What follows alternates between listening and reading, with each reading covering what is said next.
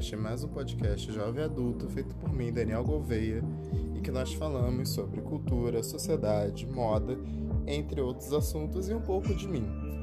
Hoje nós vamos falar de medicamentos fitoterápicos, plantas medicinais e afins, porque eu preciso fazer um trabalho para minha matéria de farmacognosia no IFRJ e eu pensei, já que eu tenho que fazer um podcast para minha matéria, vou matar dois coelhos numa cajadada só e trazer esse conteúdo para o meu podcast também. Já que esse trabalho é em dupla, nós vamos ter uma convidada pela primeira vez nesse podcast, que se chama Verena Sarmento. Sarmento? Eu sempre erro sobre o nome dela. Desculpa, Verena. Mas ela é uma pessoa fantástica, ela também está na minha turma de farmácia do IFRJ e nós vamos discursar sobre esses assuntos hoje. Um beijo a todos.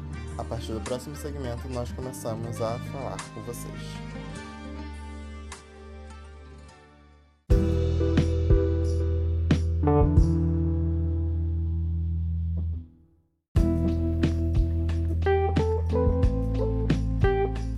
Olá, gente. Continuando o assunto. Eu apresentei para vocês a Verena rapidinho, mas agora ela vai falar, ela vai se apresentar, ela vai explicar o que ela faz do FRJ, mesmo estamos falando tudo que ela faz praticamente já. e depois disso a gente vai falar sobre medicamentos fitoterápicos, o SUS e essa história toda. Se apresente, Verena. Seja feliz. Oi, Dani, tudo bom? Primeiro, eu tô feliz de aparecer nesse podcast, mesmo que levemente obrigada, porque você é minha dupla. É... eu sou a Verena, igual ele já me apresentou para vocês, eu tô no IF, eu não faço muita coisa lá atualmente, eu acabei mudando um pouquinho o foco por hora, mas a gente segue tendo que fazer, né, o que é preciso ser feito lá nas disciplinas e tudo mais. Mas enfim, é... vamos continuar? Vamos começar no Eu caso, né? dizer que ela não está aqui só por causa porque ela é minha dupla no trabalho, mesmo estando fazendo, mesmo estando fazendo esse podcast só por causa do trabalho. Mas enfim, vamos lá.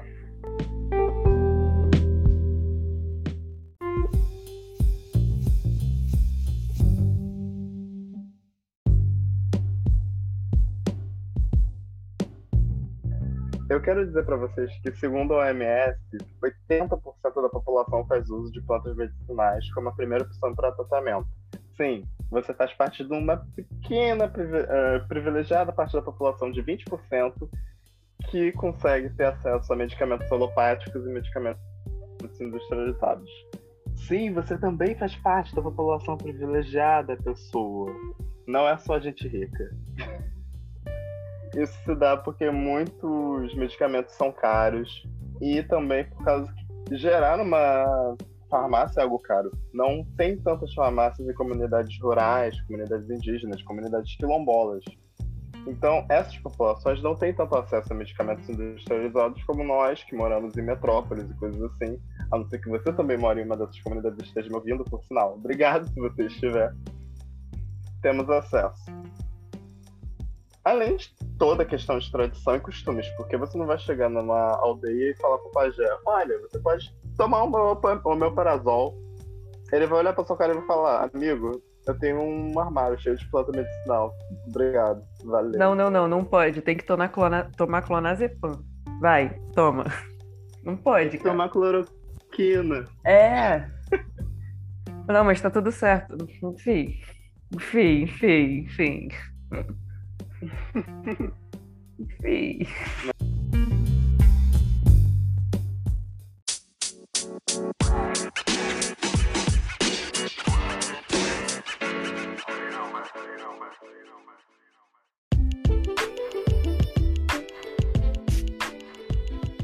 É importante falar desses números porque eu acho que não muita gente tem noção de que medicamento é raro, gente. Eu sei que medicamento industrializado se tornou uma coisa extremamente cultural É usual. algo extremamente todo mundo conhece. É usual, mas assim, querendo ou não, muita gente não tem acesso a essas coisas e a gente tem que reconhecer o papel importante das plantas medicinais e dos medicamentos fitoterápicos na saúde geral, na saúde global. É, medicamento químico, como a gente conhece, essas formulações, tudo bonitinho, e ali na farmácia, a, sei lá, 100 metros de você, que tem qualquer esquina, é privilégio, cara. E quando você mora em lugar, em algum lugar como Rio de Janeiro, você já tá no privilégio do privilégio. No próprio Rio de Janeiro, você pode já achar lugares que não vai ter tão perto assim, entendeu? Sim, por exemplo, tipo, Itaguaí. Itaguaí não tem muita farmácia, gente. Campo Grande não tem muita farmácia. Acho que os bairros que tem mais farmácia são os bairros que a gente conhece como de elite, que são o centro, os bairros da Zona Sul. Aqui mesmo onde eu moro, que é na freguesia, tem uma farmácia a cada, sei lá, o quê? Dois quilômetros. Não é uma coisa tão usual em bairros do subúrbio e coisas assim. E aí, se a gente sair desse nicho, principalmente Rio de Janeiro, São Paulo, Sudeste no geral, cara, vai pro centro. Vai pro centro não, né? No caso, pro interior, enfim. Aí você pensa, é uma farmácia para a cidade inteira. Se você viaja, viaja, não, vou pensar aqui com uma cabeça mais privilegiada. Ah, vou viajar. Aí é uma farmácia para lugar inteiro que você tá. Geralmente é aquela, aquela viagem que você não pode ficar doente, porque não tem nada ali. Só que pensa isso na realidade daquelas pessoas. Você acha mesmo que eles vão se deslocar quilômetros para poder tomar alguma coisa que eles poderiam resolver com uma planta, que eles poderiam resolver com algo que já tem ali cultural, que eles já conhecem, que eles já sabem? Vão. E isso nos leva a falar do Ministério da Saúde, porque às vezes ele funciona, gente. Às vezes ele funciona. Em 2006, o Ministério da Saúde implementou a Política Nacional de Práticas Integrativas e Complementares no SUS.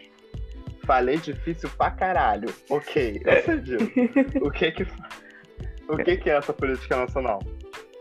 O Ministério da Saúde percebeu como grande parte da população faz uso de plantas medicinais e medicina alternativa para acrescentar na saúde deles.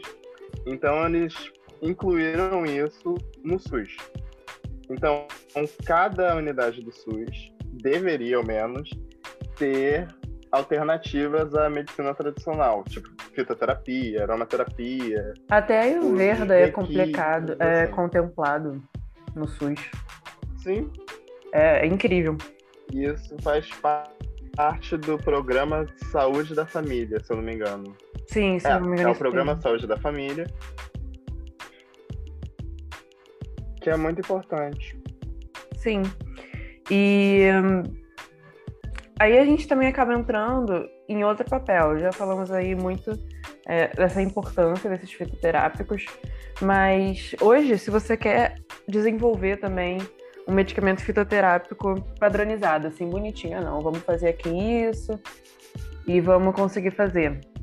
Hoje isso também é difícil. Você conseguir desenvolver, você conseguir fazer essa produção é, de um fitoterápico é, é complicado também. Então, assim, mesmo a parada que teoricamente seria mais acessível, que seria uma boa alternativa, também é muito dificultada. Desde a. Desde. É, enfim, aí acaba que você tem a primeira das complicações é, a falta de investimento para você poder desenvolver, para você poder descobrir, para você poder ter a produção em larga escala desse tipo de medicamento é, é, é, muito pouco. Hoje, no nosso país, nós não temos investimento em pesquisa o suficiente para poder pegar isso. E a nossa indústria farmacêutica, no quesito de desenvolvimento e produção e etc., é muito fraca. O que acontece é que empresas estrangeiras vão lá e fazem, mesmo com o nosso potencial fitoterápico. É... Então, assim, cara, é muito complicado. Muito complicado. Você hoje também tem uma perda muito grande de variedade de plantas pela expansão do agronegócio. É só mais uma das 38 mil complicações que o agronegócio nos traz. Mas tudo bem, porque agro é tech, né? Agro é pop, agro é tudo. É, o pessoal desmata, o pessoal acaba com a diversidade para poder criar gado. Tem noção do quão. Enfim, é uma indústria que hoje poderia estar tá ganhando milhões, que poderia ser a base econômica do Brasil, podia ser a indústria farmacêutica, e a gente não explora isso. Porque não tem, não tem incentivo, não tem verba. O pessoal não, não quer botar isso, entendeu? Você E tem. também tem a questão de que, tipo. Desculpa, Olha. amiga, te cortei, eu quer falar. Não, pode falar. É, ainda tem a questão. É porque, tipo, ainda tem a questão toda de que não é toda universidade que tem a obrigatoriedade de estudar essa área da farmácia. A gente teve a oportunidade de aprender isso no IFRJ, mas assim, tem várias faculdades Sim. federais, estaduais, que não tem essa matéria como obrigatória no currículo. Então não tem como a gente pensar, tipo, ah, porque a gente tem a gente. Tipo, a gente tem a bio, de, ah, a gente tem a biodiversidade. Mas isso não significa necessariamente que a gente ia conseguir desenvolver um mercado grande, porque a gente não tem profissionais especializados para isso. Isso é verdade. É verdade. Na verdade, a problemática vai muito além, então, né? Do que parece. Sim. E Além de toda a questão do preconceito. sim, com certeza. Cara, tu vai pegar o preconceito, tu vai pegar a falta de profissional, tu vai pegar a perda de conhecimento popular, esse um monte de população que é, que é dizimada, que é, cara, deixa eu pensar aqui no, num exemplo, numa exemplificação mais estruturada do que eu tô conseguindo fornecer agora. Você pega uma Uhum. cidade pequena, você pega um lugarzinho pequeno, não vou nem falar aldeia, é um lugar pequeno.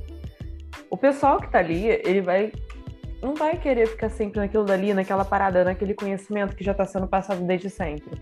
Ele vai, a globalização atingiu ali, ele não tá mais afim de ficar no que os tataratataravós falaram. É uma perda cultural, é uma perda daquela planta que todo mundo sempre usou e hoje a pessoa não tem mais o interesse de repassar esse tipo de conhecimento. É a, a etnobotânica, né, se eu não me engano. Você Sim. não tenho repassado esse tipo de informação. E aí hoje, se você não tem uma referência, cara, vou dar um exemplo. Eu tive aula com um professor que foi uma aula muito interessante, na verdade, que a gente teve com ele, que foi relacionado à gametogênese, mas acabou despencando para o uso de hum, preservativo, né? Ele acabou falando disso daí na aula e tudo mais. Só não conhece o professor, porque não foi no IF, não. É, Ah, sim. Aí falou de um projeto de anticoncepcional masculino, que a irmã dele tá como tese de doutorado. Eu não vou me lembrar o nome da irmã dele agora para poder citar, mas, enfim, é, é uma tese que ela tá tendo agora de doutorado dela, ou mestrado. Minha informação tá muito completa. enfim, mas o ponto é que numa, numa aldeia, numa tribo indígena, eles conheciam uma determinada planta por ser afrodisíaca e tudo mais, e aí ela e a equipe dela foram lá e pegaram a planta para poder dar uma olhada. E descobriram que ela também está associada à menor fertilidade do esperma, à menor produção, entendeu? E ao mesmo tempo também era afrodisíaca. Então, assim, assim como o anticoncepcional feminino, que faria o uso contínuo e tudo mais, funcionava. Só que a diferença é que seria com efeito colateral positivo. tipo, isso é incrível. E sem Ah, afetar. ok. Então, assim, vamos usar uma planta medicinal que faz você ter vontade de transar e ao mesmo tempo você não tem filhos por causa disso. Sim! Olha que coisa boa. Isso, isso é o ápice do que ela poderia Vamos encontrar. Sim, agora você pensa fazer uma Vamos espalhar isso no carnaval. Cara, então, a única problemática desse tipo de coisa é você implementar culturalmente que o homem tem que usar anticoncepcional. Mas eu acho que a grande sacada farmacológica disso, para a indústria farmacêutica, na verdade, né, é, seria também ser afrodisíaco. E não acho que os caras usariam por consciência, usariam porque querem ter boa potência sexual, entendeu? Sim. E, e não teriam, enfim.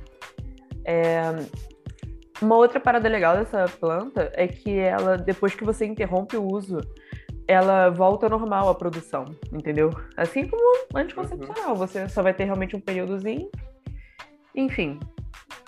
É, O ponto é que você imagina descobrir essa planta dentre todas as possíveis se não tivesse uma cultura, se não tivesse um povo, se não tivesse alguém que já utilizasse aquilo dali culturalmente para alguma finalidade, se não tivesse algum tipo de conhecimento já presente naquele local.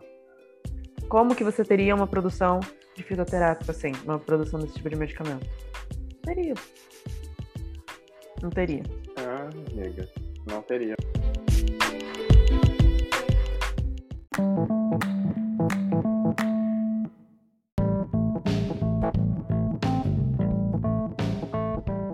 Ok, agora vocês vão me perguntar qual é a diferença entre plantas medicinais e medicamentos fitoterápicos, Daniel?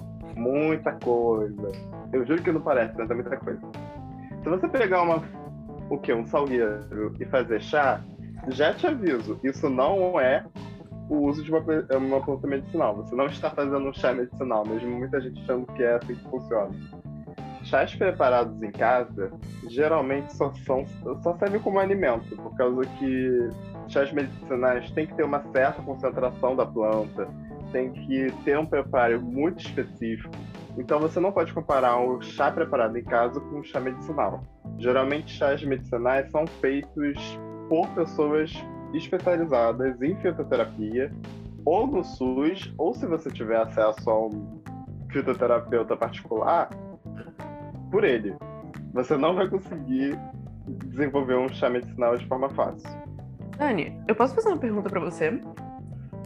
Claro, amigo. Além do nosso, do nosso roteiro aqui que a gente tem pra seguir. É, se você pega uma pessoa qualquer que seja de alguma de alguma medicina alternativa, ela vai estar tá qualificada, vai poder preparar esses chás com mais qualidade também?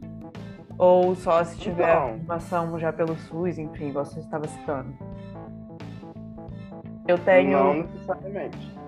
Uhum. Você está querendo dizer, tipo, medicina alternativa em geral? É porque, assim, eu tenho prima, primas, por sinal. Minha família é meio alternativazinha, né? É, uhum. E eu tenho primas que elas fazem, uma delas faz a terapia de Ayurveda, a outra ela faz terapia holística e etc. E ambas incluem preparações, tanto para banhos como para massagens, como para infusões e etc. É, elas são pessoas que estariam qualificadas para fazer essas infusões, para poder fazer esse tipo de coisa? Ou você precisaria de uma formação mais específica que, ah, não, apenas isso te garante que ela, essa pessoa vai estar qualificada? Então, entra na questão do quê? Fitoterapia, você faz um estudo muito aprofundado no estudo de plantas. Essas questões de terapia holística, essa parte você tem um apanhado geral. Tipo, vai numa. vai na Amazon, vai na seção esotérica da Amazon. Você pode encontrar livros como Manual, eh, Manual de Práticas com Plantas, que tecnicamente é um livro holístico. Mas se você for nas referências desse livro, vai ter muita coisa que veio de fitoterapia. Uhum. Então a pessoa tá pegando coisas da matéria fitoterápica, mas não necessariamente aprendendo tudo que o curso traria para ela de Entendi. conhecimento. Entendi. É tipo o que a gente faz. A gente faz farmácia e muito de farmácia é senso comum. Sim. Muita gente não tem consciência disso, mas muita coisa de farmácia é senso comum até você chegar nos últimos períodos, ao menos do nosso técnico, não tanto em graduação. Sim. Mas pelo menos no técnico, muita coisa é senso comum. Aí, vai que uma pessoa pega o conhecimento que ela fez de técnico em farmácia até o que, sei lá, quarto período do nosso instituto e quer bancar o técnico em farmácia em casa. Não, não tem como ela fazer. Não tem como. Por causa que ela... Quarto período ela vai descobrir o que é um xarope e fazer regra diferente para medicamento. Ah, entendi. Mas é isso. Obrigada, Chuchu. Prossegue aí com o teu roteiro. O que, que eu falei no final? Ah, você tava falando. Gente, isso acontece, tá? isso acontece. Eu sempre vou me distrair do roteiro. Ainda mais ah, eu, convidado. Eu tô, eu tô aproveitando que eu tô sendo aqui de convidada, né? Pra poder dar uma dinâmica, poxa, pra não ficar só também no que Sim. tem pra falar, enfim. Podem ser dúvidas que quem tá ouvindo também tem. Às vezes tem uma tia, tem uma prima, conhece alguém que faz, eu não sei o que quer saber sobre. Mas Com você estava falando sobre a qualificação das pessoas, né, para poder fazer o fitoterápico, você estava explicando que o chá que a gente toma em casa não é um medicamento necessariamente, pá, que provavelmente vai servir só de alimento. Enfim, tem essa questão de só servir como alimento.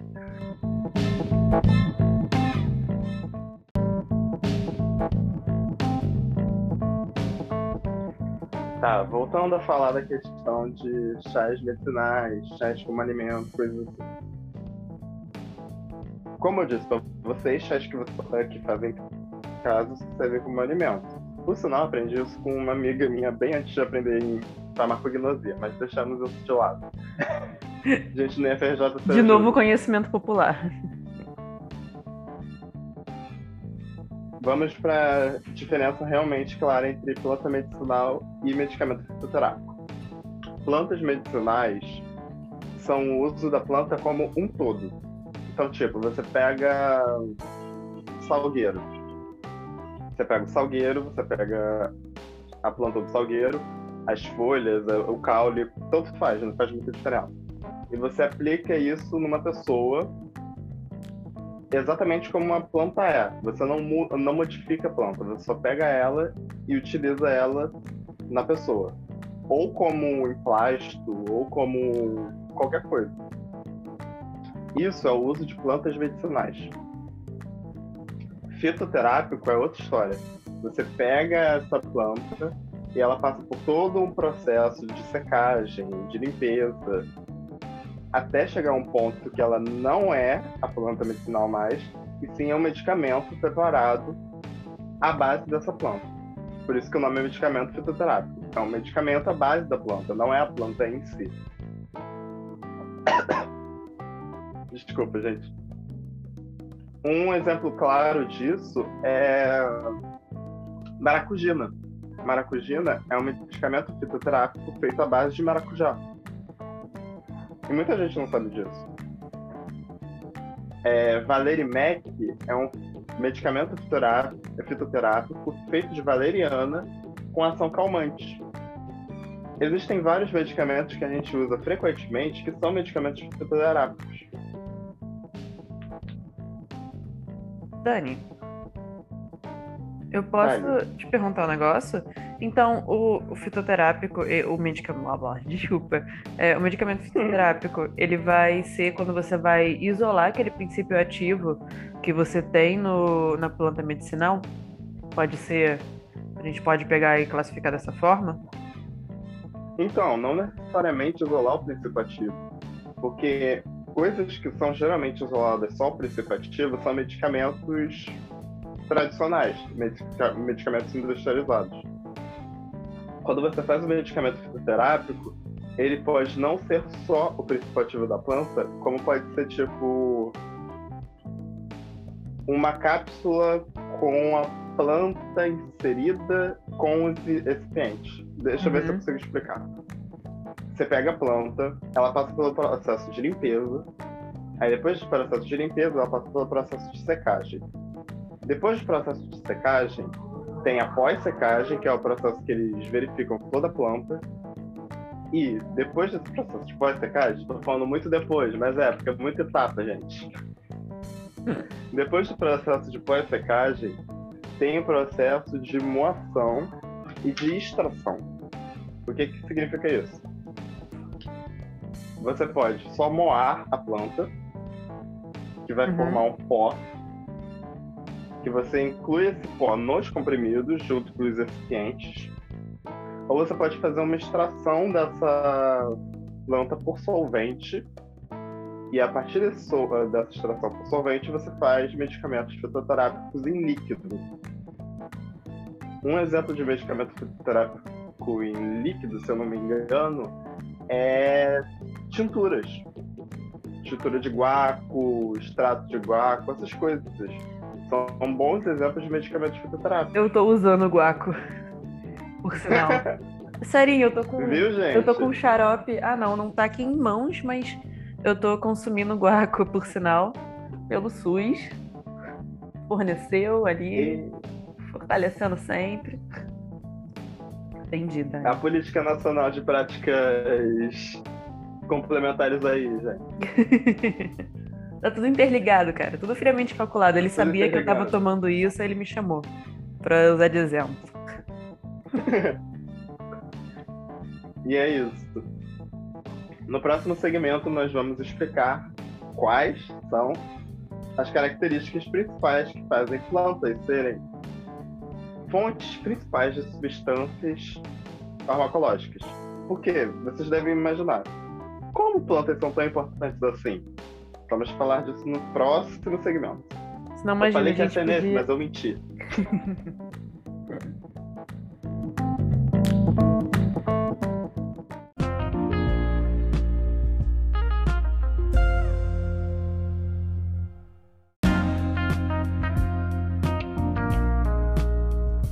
Vamos falar de plantas e por que elas são tão importantes para o processo farmacológico. Eu acho importante dizer, logo de início, que plantas podem ser diferenciadas de quatro formas. Você pode usar a planta in natura, que é a planta inteira, como eu disse, a planta medicinal. Você pode usar um extrato total dessa planta, que é, como eu disse, o extrato insolvente, que tem tudo que poderia ter na planta. Um extrato purificado, que é, você pega esse extrato total e purifica ele, para você ter só um princípio ativo específico. E o que, que é esse princípio ativo específico? Ele é um fitofármaco. Fitofármaco? Eu falei errado, mas tudo bem. Ele é um fitofármaco. Ô, pessoa que não sabe português direito. A dislexia. A dislexia. E esse fitofármaco pode ser considerado no futuro como uma Fitofármaco, gatão.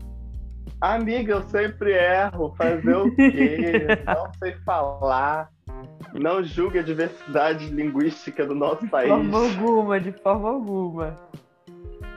Mas é isso. Aí o nosso fitofármaco pode gerar uma semissíntese e isso gerar um medicamento da biodiversidade. Sim, professora, que nos deu aula. A gente aprendeu alguma coisa. Existem vários medicamentos fitoterápicos. Tem o remédio fitoterápico, que é a planta in natura, geralmente. O produto fitoterápico tradicional, que pode ser várias coisas. E o medicamento fitoterápico, que eu falei para vocês, que é baseado na planta medicinal, mas não é só ela. Também tem os recipientes e coisas assim, e é um medicamento industrializado. Aí agora vocês me perguntam, por que que plantas têm tantas substâncias farmaco... farmacologicamente ativas? Se vocês pararem para pensar, plantas foram os primeiros seres vivos que tiveram que se relacionar com o ambiente. Porque antes tinha o que no planeta? Terra, pedra, água. Tudo isso tem vida? Não, tudo isso não tem vida. São várias substâncias que fazem parte da nossa biosfera, mas não necessariamente são seres vivos. A partir do surgimento das plantas, existia um ser que precisava lidar com todo o ambiente da biosfera. E para ele lidar com todo esse ambiente, ele teve que desenvolver substâncias que o protegessem. Por exemplo, em plantas, existe a parede celular, que na parede celular existem substâncias que protegem a planta de perder água para o ambiente. E existem outras, outras substâncias que são toxinas, que impedem que as plantas sejam atacadas por coisas que surgiram depois delas, que são os animais. Sim. Além da, Então, da facilidade de você usar planta, né? Ainda tem isso, que é muito mais fácil você usar planta do que um animal. Imagina, eu tô. Ah, não, porque eu tô criando esse cachorrinho aqui pra depois transformar ele em remédio, seria horroroso, né? Auschwitz, Opa, Auschwitz. opa, opa, opa. Opa, opa, não vamos falar disso. Nós queremos ter emprego no futuro. Ui. Mas é isso, gente. Muita, ah, muitas substâncias farmacologicamente ativas existem nas plantas porque elas foram as principais, os principais seres vivos a existirem. Então, tudo que veio antes e tudo que veio depois foram as plantas que tiveram que aprender a lidar com isso e criar substâncias na estrutura delas que as protegessem Sim.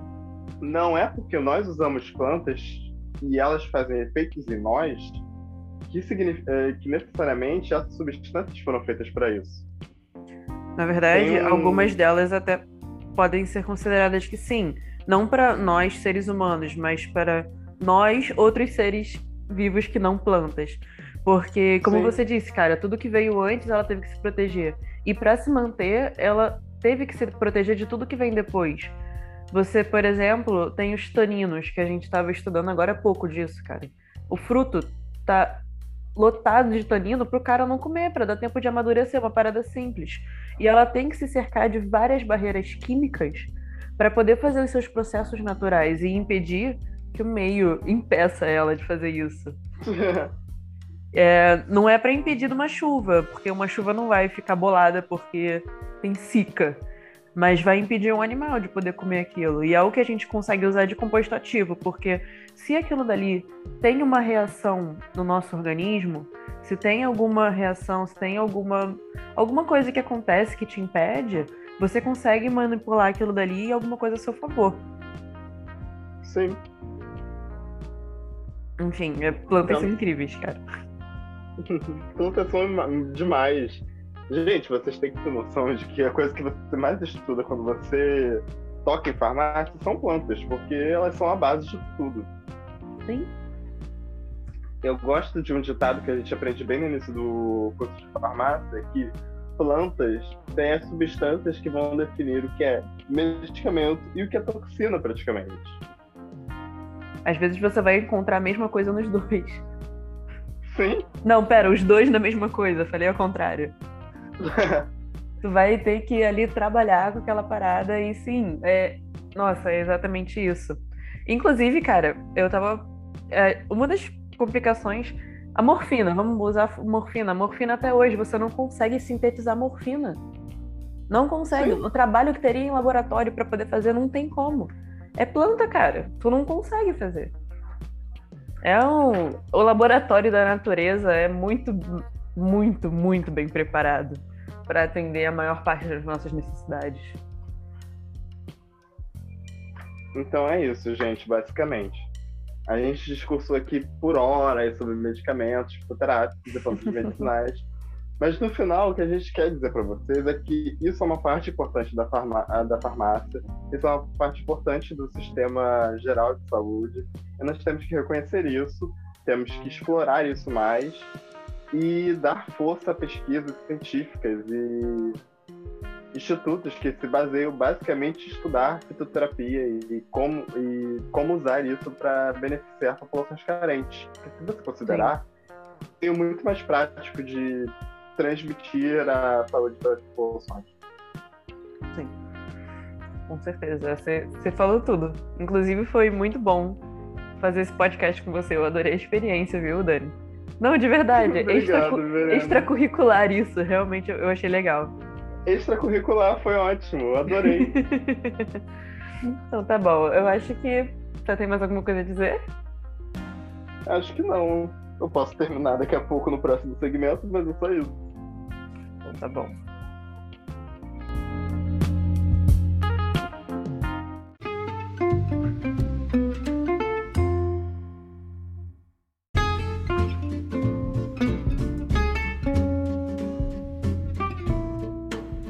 Esse foi o episódio de hoje, gente.